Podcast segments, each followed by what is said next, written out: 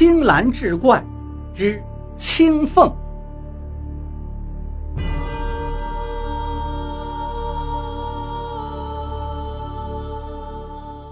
话说太原耿氏本是官宦人家，宅院也是宏大宽阔。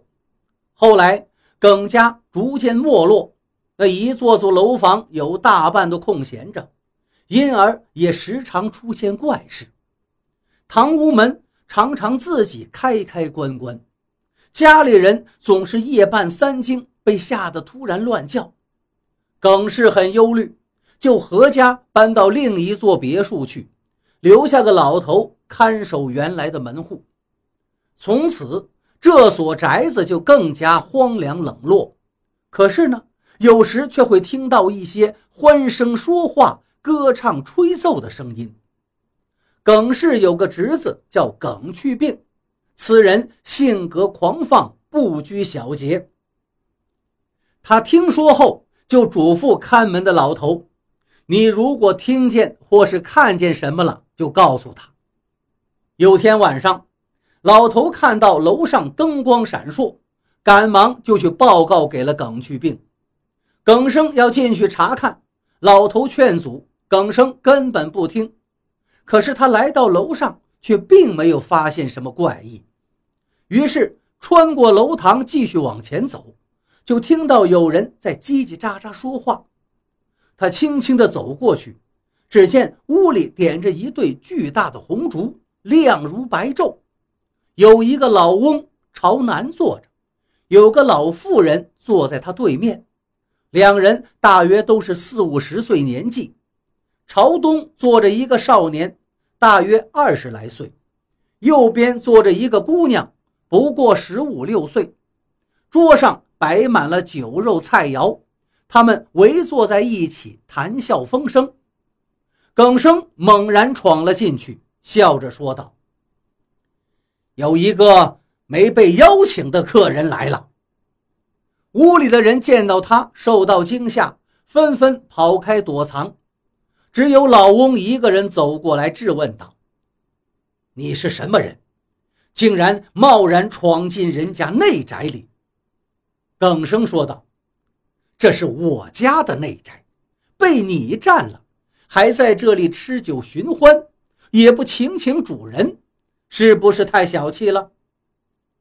老翁听罢，仔细端详他半天，道：“你不是这宅的主人呐？”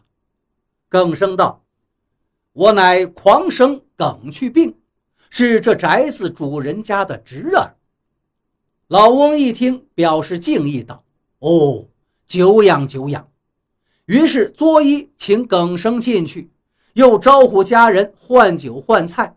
耿生拦着说：“不必更换。”老翁给耿生斟上酒。耿生说：“既然有缘相见，便是朋友。刚才席上之人也不必回避，还是都请出来一同喝酒吧。”老翁于是喊道：“笑儿。”不大的功夫，那个少年便走了进来。老翁说道：“这是我的小儿子。”少年向耿生作了个揖，坐在旁边。耿生接着请教老翁的家世出身。老翁说自己名叫义军，姓胡。耿生一向豪爽，言谈议论是趣味横生。那笑儿也很洒脱，无拘无束。两人一番交谈，甚为互相欣赏。耿生二十一岁，比笑儿大两岁，就把笑儿当弟弟。